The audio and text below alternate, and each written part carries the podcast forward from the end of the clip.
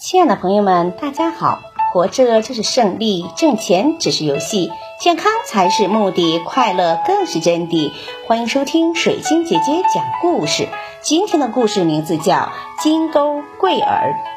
古时候，鲁国有一个人，他的嗜好就是钓鱼。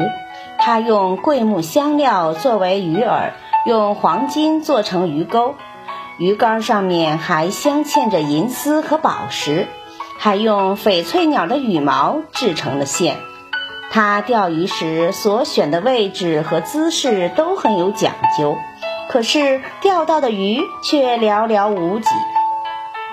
钓鱼靠的是技巧，不是说渔具越好，钓到的鱼就越多。